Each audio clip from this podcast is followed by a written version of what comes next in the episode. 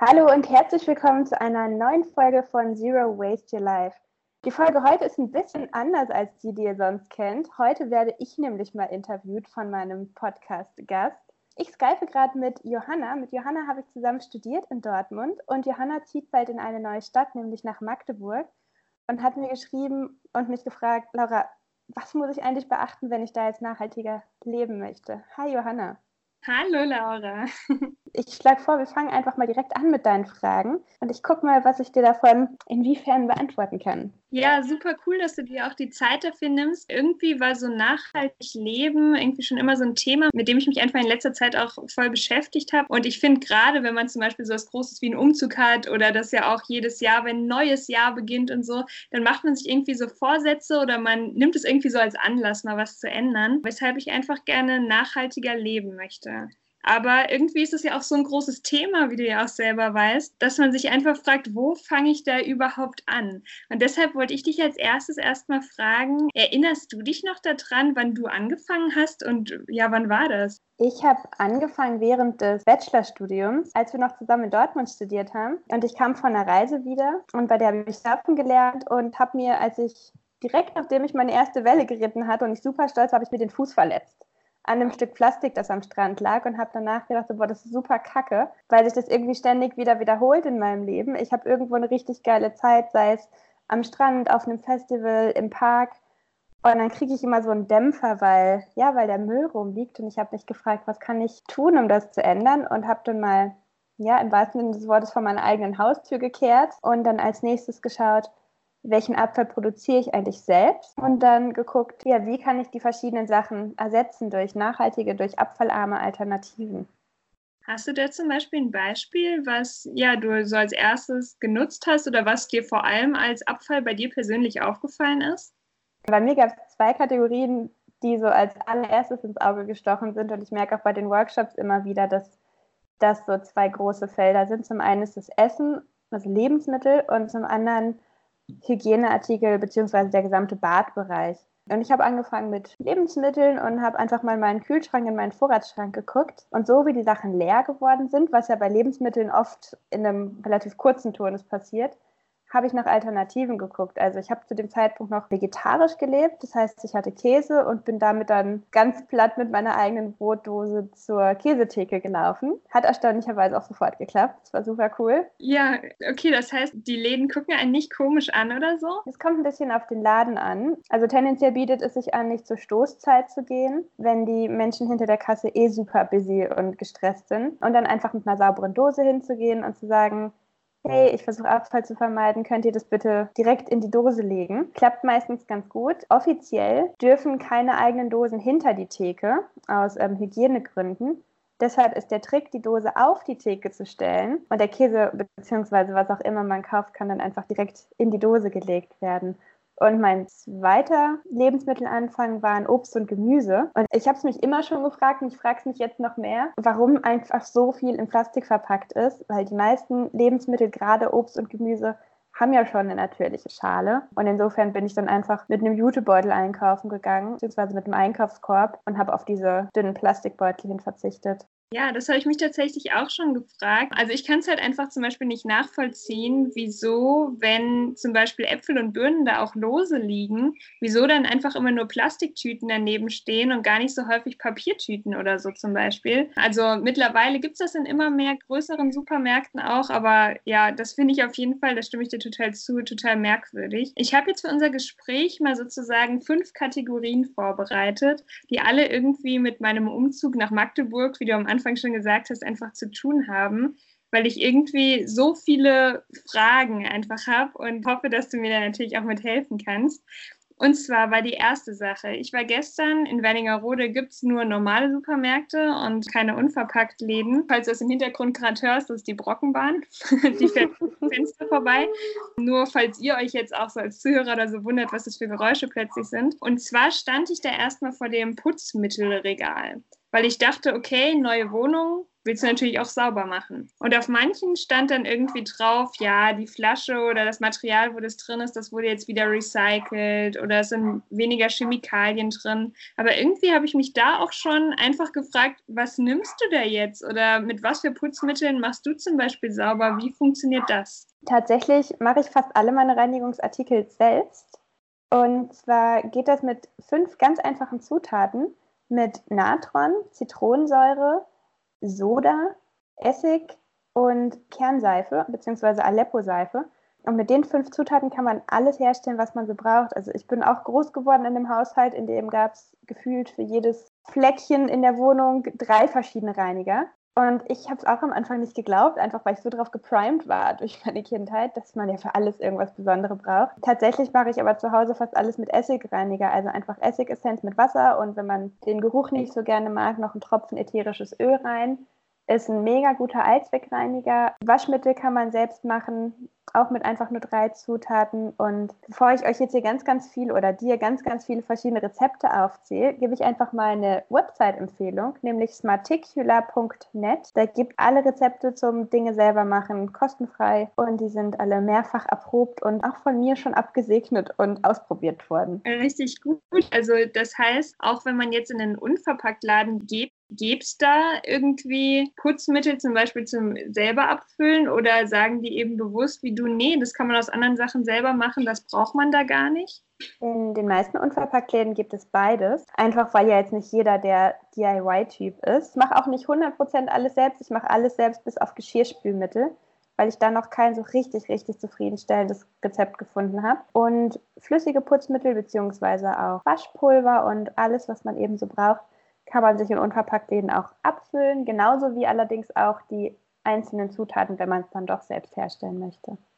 Okay, cool. Also muss ich auf jeden Fall mal ausprobieren. Genau, der nächste natürlich irgendwie große Punkt, wenn man umzieht, natürlich Möbel. Gerade weil ich jetzt in eine große Wohnung ziehe, ich wohne hier gerade im Studentenwohnheim noch, da war zum Beispiel eine Küche drin und so. Das ist jetzt in der neuen Wohnung nicht so. Und um jetzt natürlich auch keine Werbung hier im Podcast zu machen, sage ich einfach nur, ich war bei einem der großen Möbelunternehmen natürlich, die es so gibt. Aber auch da habe ich mich gefragt, wie geht man am besten vor? Weil dass solche großen Möbelunternehmen natürlich jetzt nicht unbedingt vielleicht die nachhaltigsten sind, das ja, liegt ja irgendwie auch auf der Hand. Aber was macht man bei Möbeln? Da kann ich auch aus meiner Erfahrung mittlerweile berichten. Ich habe auch, als ich ausgezogen bin bei meinen Eltern, einfach einmal den Rundumschlag im großen Möbelhaus gemacht. Es war unglaublich teuer und ich war letztendlich mit der Qualität so mäßig zufrieden. Was ich jetzt gemacht habe, als ich nach Berlin gezogen bin und was ich jetzt auch Anfang des Jahres gemacht habe, als ich mit meinem Freund zusammengezogen bin. Also seine Wohnung war fast leer und ein Teil meiner Möbel gehörte zu der Wohnung, in der ich davor wohnte wir haben ganz viel über eBay Kleinanzeigen und über Facebook-Gruppen angeschafft. Also wir haben unser Küchenregal, unseren Esstisch, unsere Stühle. Ich gucke mich gerade mal in der Wohnung um. Ich könnte noch mehr Sachen aufzählen. Das haben wir alles über Kleinanzeigenportale angeschafft. Das heißt, das ist einerseits natürlich viel, viel günstiger, weil gebrauchte Sachen ja, offensichtlich günstiger sind meistens. Die Qualität ist trotzdem super, weil erstaunlicherweise viele Menschen Dinge einfach abgeben, ja, weil sie nicht mehr in Mode sind oder weil Haushalte zusammengelegt werden. Und die Gründe sind da ja ganz divers. Und es ist natürlich super ressourcenschonend, weil nicht was Neues hergestellt werden muss, sondern ja, bereits vorhandene Sachen einfach wiederverwendet werden können. Auf jeden Fall, weil wir vielleicht vorher schon das Thema DIY und so hatten. Habt ihr Sachen auch selber gebaut vielleicht? Tatsächlich nicht. Ich finde das immer super, super cool, wenn ich das bei Freunden und Bekannten sehe. Wir haben nur ein selbstgemachtes Möbelstück in der Wohnung und zwar habe ich mit meinem Papa so einen kleinen Vater-Tochter-Tag gemacht.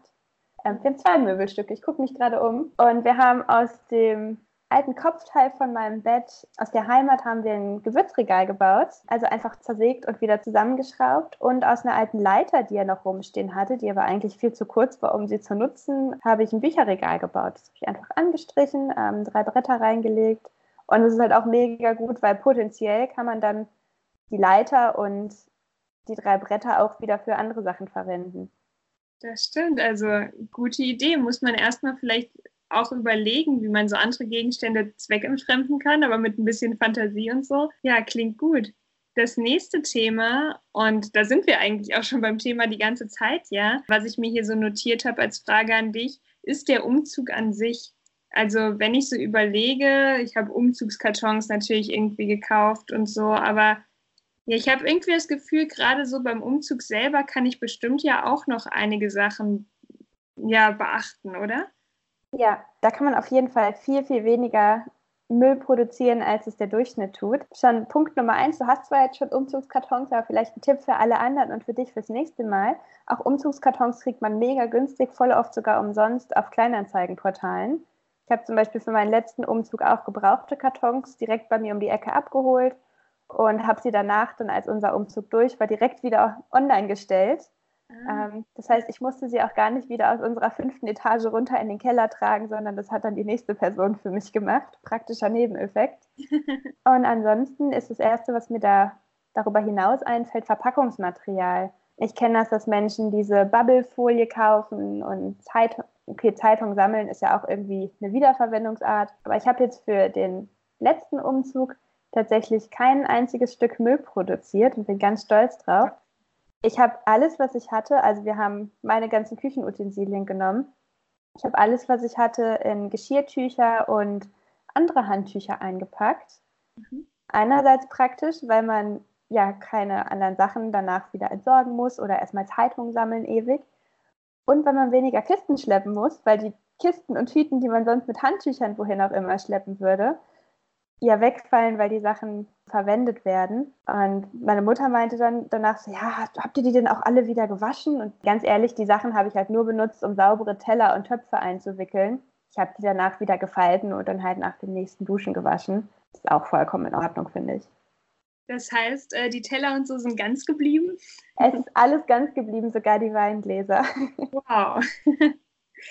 Ja, ein Thema, was ja deine Zuhörer, wenn sie dich auf anderen Channeln verfolgen, bestimmt auch schon häufiger gesehen haben, ähm, ist so das Thema Kleidung. Und du hattest ja auch gestern erst wieder was in deiner Insta-Story. Ich bin gerade dabei, zum Beispiel total viele Sachen aus dem Kleiderschrank auszusortieren. Was trage ich eigentlich noch? Was trage ich nicht? Aber ja, gib mir doch mal so einen Einblick in so deine Meinung zum Thema nachhaltige Kleidung. Da habe ich so zwei Ansätze zu. Zum einen denke ich, weniger ist mehr.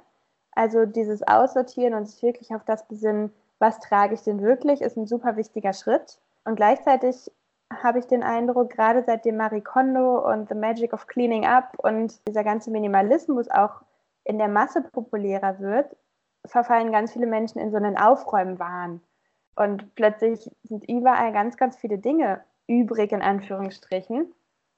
Und die Leute fragen sich ja, wohin denn jetzt damit? Und da gibt es auch wieder mehrere Möglichkeiten. Was ich zum Beispiel gemacht habe, habe ich auch schon mehrfach im Podcast erzählt. Also hört mal weiter zu, auch wenn ihr es schon mal gehört habt. ähm, sind Kleidertauschpartys. Ich treffe mich regelmäßig mit meinen Freundinnen und wir gucken einfach, was mag die eine nicht mehr. Das passt nämlich wahrscheinlich noch der anderen oder die andere mag es noch gerne. Und ansonsten kann man auch da sich noch ein bisschen Geld dazu verdienen über Kleinanzeigenportale. Kleiderkreise funktioniert super gut. Und ansonsten, wenn man die Sachen wirklich einfach nur loswerden will und sagt, hey, ich habe jetzt drei Säcke, wohin damit, dann kann man das super gut, wenn die Sachen noch gut erhalten sind, an die Stadtmission spenden, beziehungsweise an Kleiderkammern. Da vorher bitte einmal anrufen, beziehungsweise eine E-Mail hinschicken und fragen, haben die überhaupt gerade Kapazität, was anzunehmen? Und ansonsten gibt es ja auch die Kleidercontainer. Da muss man vorher so ein bisschen seine Hausaufgaben machen und gucken, wem gehört denn der Container und was passiert damit. Es gibt nämlich Container, die werden im Grunde einfach nur ausgeschüttet und irgendwo hin verschifft, was nicht so gut ist für die Ökonomie in den Ländern, wo es hin verschifft wird. Es gibt Container, da wird mehr oder weniger einfach ein Radikalschlag gemacht und die Sachen in Putzlappen umgewandelt. Das ist jetzt auch nicht super geil. Und es gibt gleichzeitig Container, die gehören zu gemeinnützigen Organisationen. Das steht meistens auf den Containern drauf. Da kann man mal ein bisschen recherchieren. Und ansonsten noch zwei Sätze zum Thema Kleidung. Ähm, ich habe gerade schon gesagt, weniger ist mehr. Was für mich der Schritt ist nach dem Aussortieren, ist nicht wieder so viel Neues anschaffen. Also klar, wenn ich mit meinen Freunden tausche, dann ist es halt irgendwie auf dem zweiten Weg und wenn ich Sachen Secondhand kaufe, dann ist es auch auf jeden Fall besser, als wenn ich die neu kaufe. Aber ich kaufe, seitdem ich auf Nachhaltigkeit und Umweltschutz achte, viel, viel, viel weniger neue Dinge ein, eigentlich fast gar nichts. Und wenn, dann achte ich auf faire Produktionsbedingungen und gute Materialien und vor allem auch auf hochwertige und langlebige Produkte, damit sich das dann auch wirklich lohnt, was ich da jetzt neu im Kleiderschrank habe. Ja, vielleicht hast du da ja auch gerade noch mal einen Tipp, sowohl für mich als natürlich auch euch als Zuhörer, weil du da ja auch unterschiedliche sozusagen nachhaltige Marken und so schon getestet hast. Wen kannst du da zum Beispiel so empfehlen? Ich habe tatsächlich noch gar nicht so super viele Marken ausprobiert. Ich habe jetzt nur so zwei, drei Unterwäsche-Kooperationen gehabt. Das war tatsächlich Zufall, dass die mich alle angefragt haben. Und ansonsten gibt es ganz, ganz, ganz viele nachhaltige Labels mittlerweile.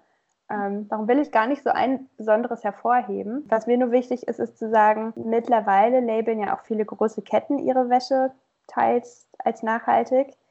Guck da mal lieber noch ein bisschen genauer drauf, was das jetzt bedeutet. Gibt es jetzt einfach nur dieses eine T-Shirt, wo Green Fashion draufsteht, dann ist es eher Greenwashing.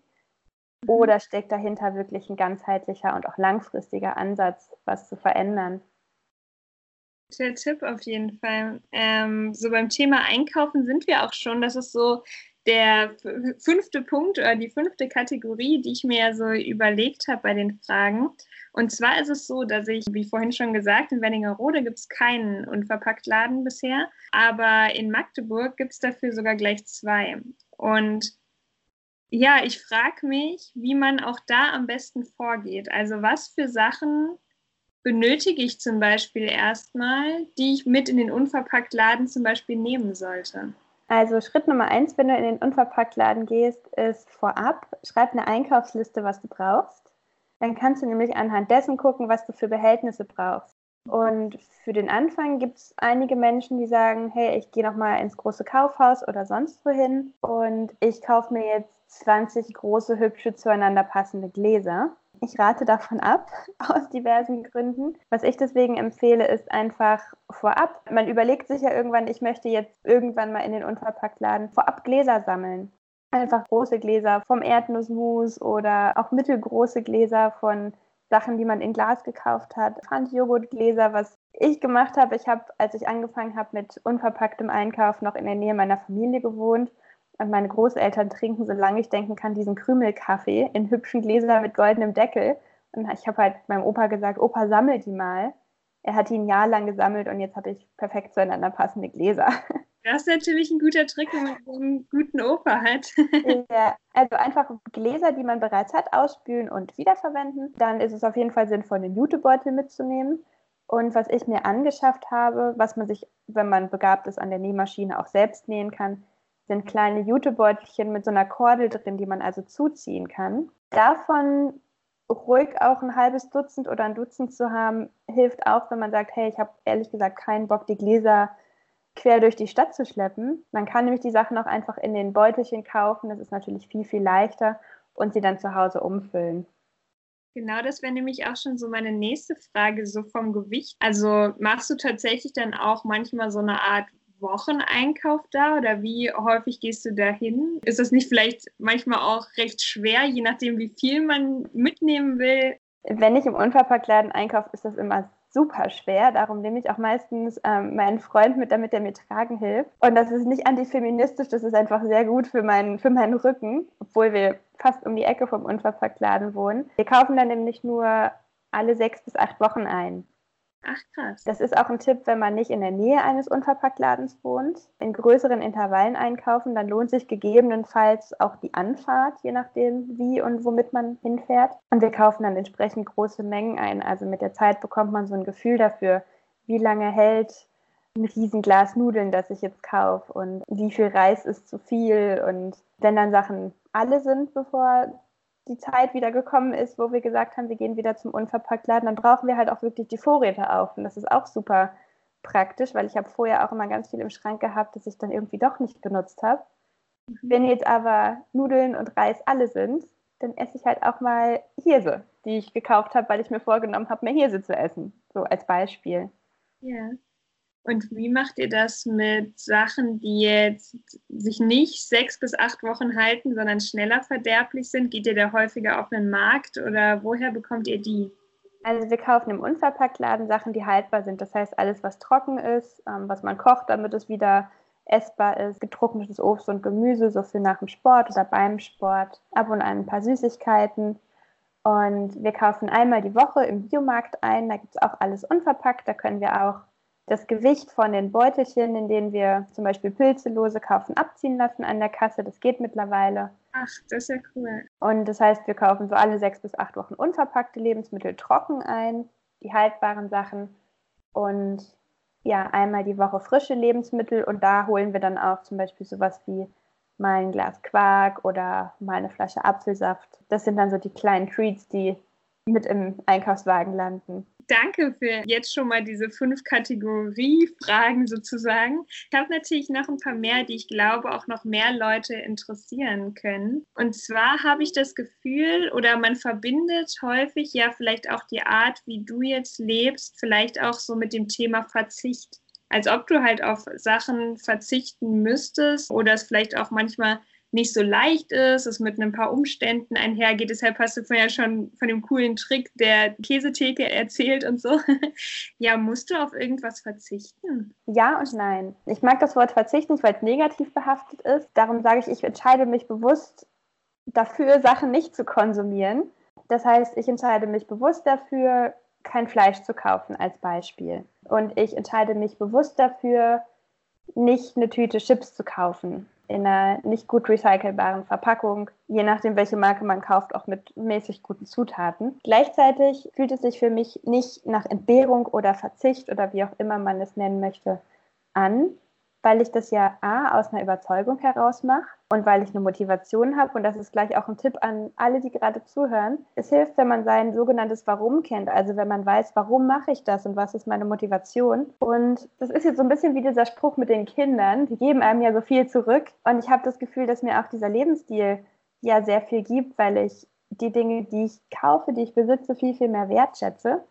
Und gleichzeitig ist es auch für mich kein Verzicht, weil ich dann manchmal eben doch eine Tüte Chips kaufe, wenn ich richtig Bock drauf habe. Und die dann aber auch wirklich wertschätze. Also ich bin auch nicht 100% plastikfrei.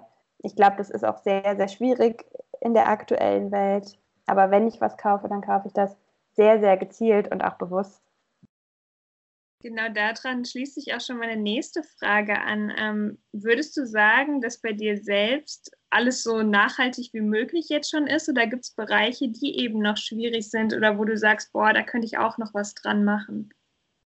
Ich bin insgesamt auf einem sehr guten Weg. Also ich habe ja gerade erzählt, das mit dem Einkaufen läuft gut. Eine Shopping Queen war ich eh nie. Entsprechend ist es jetzt für mich noch praktischer, dass ich jetzt auch noch sagen kann, ja, es gehört auch zu meiner Überzeugung. ich kann, glaube ich, am Reisen noch ein bisschen schrauben. Also ich bin bis Anfang des Jahres ja noch in einer Anstellung gewesen und habe noch verschiedene Projekte gemacht, für die ich fliegen musste. Mhm. Ähm, also da gab es auch nicht die Möglichkeit zu sagen, Chef, ich mache das nicht. Dann hätte Chef halt gesagt, blöd. Mhm. Entsprechend habe ich mir vorgenommen, jetzt im Hashtag Bleib am Boden zu folgen und den Rest des Jahres und dann auch nach Möglichkeit für die nächsten Jahre nicht mehr zu fliegen. Also das ist so meine Challenge, gerade weil ich durch die Selbstständigkeit manchmal auch Projekte angeboten bekomme, beziehungsweise vielleicht auch auf Projekte angeboten bin, die vielleicht einfacher wahrzunehmen wären, wenn ich fliege. Ja, aber so mache ich jetzt zum Beispiel diesen Sommer für zwei Festivals, mit denen ich zusammenarbeite, eine Zugreise nach Slowenien über Triest, also über Italien, und eine Busreise nach Oslo. Also es ist dann einfach eine Umstellung.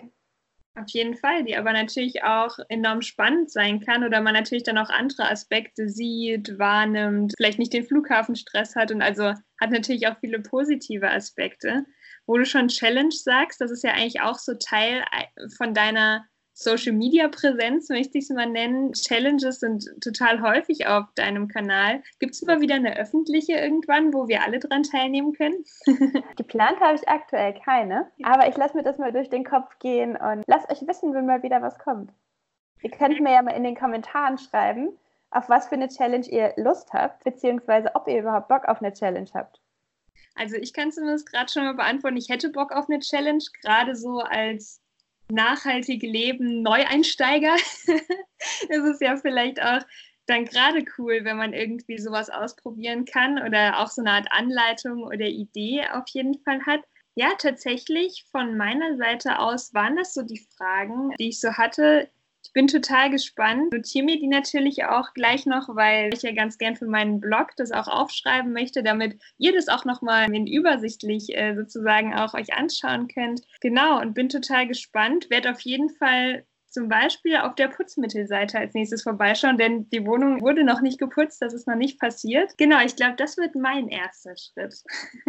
Sehr cool. Es hat mega viel Spaß gemacht. Und wo du gerade sagtest, dein erster Schritt, mir ist gerade noch was eingefallen, was ich gerne noch mit allen teilen möchte. Das ist ein Tipp, den ich gerne auch am Ende meines Workshops immer gebe. Ich weiß nicht mehr, woher ich den Tipp bekommen habe, aber ich gebe ihn trotzdem gerne weiter. Danke an den Menschen, der ihn mir irgendwann mal gegeben hat. Und zwar, wenn wir eine riesengroße Aufgabe vor uns haben und die besteht aus ganz, ganz vielen kleinen Aufgaben oder vielleicht auch größeren Aufgaben, dann ist es super hilfreich, sich zu fragen, was ist die allereinfachste Aufgabe davon, die ich jetzt tun kann? Und was ist das scheinbar Schwierigste, was ich davon machen kann? Und genau die beiden Sachen tust du dann. Und wenn das Leichteste erreicht ist, dann hast du ein Erfolgserlebnis. Und wenn das Schwierigste erreicht ist, dann weißt du, okay, ich kann sogar das und hast ein noch viel größeres Erfolgserlebnis. Und dann gibt es im Grunde keine Ausreden mehr, alles, was auf dem Weg liegt, nicht zu tun. Starker Tipp. Stark natürlich oder auch schwierig, vielleicht manchmal umzusetzen, aber na klar, umso stolzer ist man, wenn es klappt. Ich bin gespannt, wie es bei mir klappt. Danke für die vielen, vielen Tipps und ja, ich lasse es dich auf jeden Fall wissen, wie es funktioniert hat. Genau. Cool, ich bin sehr gespannt auf deinen Bericht und wünsche schon mal einen guten Umzug und euch wünsche ich eine wunderbare Woche. Wir hören uns nächste Woche wieder. Da habe ich auch einen Interviewgast. Und zwar spreche ich da mit Lukas. Ihr kennt ihn vielleicht aus den Stories als Coach Luki. Der hat die letzten drei Monate Praktikum gemacht bei Zero Waste Your Life. Und wir sprechen dann über Nachhaltigkeit in der Ernährung und über ein gesundes Leben mit Sport und Ernährung.